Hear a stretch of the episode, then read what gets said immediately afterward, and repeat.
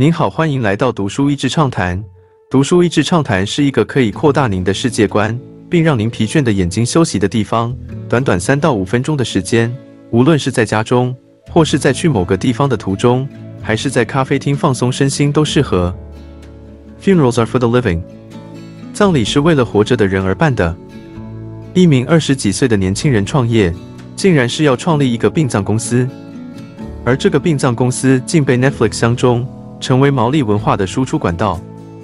Netflix 实境节目《The Casketeers》殡葬业者的日常，描述一对纽西兰毛利人夫妇经营的传统殡葬公司，因着毛利人传统习俗以及夫妻两人温暖的人格特质，节目让人用不一样的方式看待死亡，少了一些哀伤，多了一些温柔；少了一些悲情，多了一些珍惜生命的觉悟。每个人的背后都有一个故事，故事先是说到夫妻两人成长的背景。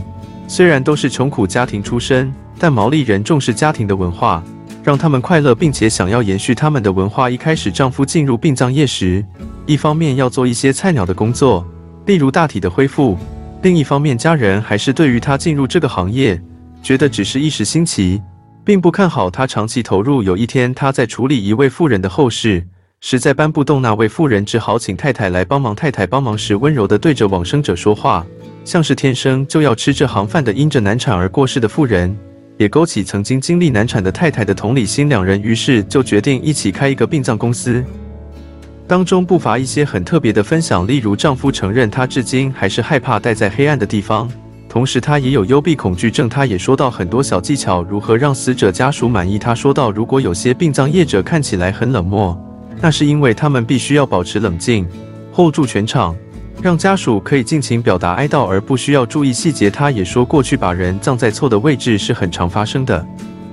他有一次差一点要把一位妇人葬在错的位置，到那边突然发现里面已经有人了，心里正慌张着想说要怎么解释的时候，妇人的儿子轻轻地对着棺木说：“妈，我们要到你的位置之前，殡葬社老板带我们经过，向另外一位先生先致意。他也就顺势带着他们为那一个位置的逝者祷告。”然后才把他们带到正确的位置。科技如何影响殡葬业？最后他说到科技如何影响他们这个行业。首先他说到毛利人的文化很多是口耳相传的，许多的文化并没有用文字记录下来，因此现在他们的告别式常常有直播。他觉得对于保存他们的文化习俗非常有帮助，但他也观察到因着直播，许多的人就不会亲自前来了。他觉得这是可惜的。他说：“毛利人有一句俗语是探访者对于往生者会说的：‘有人告诉我你走了，我不相信，所以我一定要来亲自看你。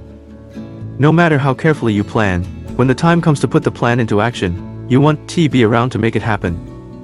不论你如何尽精心规划你的告别式，当它真的要发生时，你不可能在场确认一切照计划进行。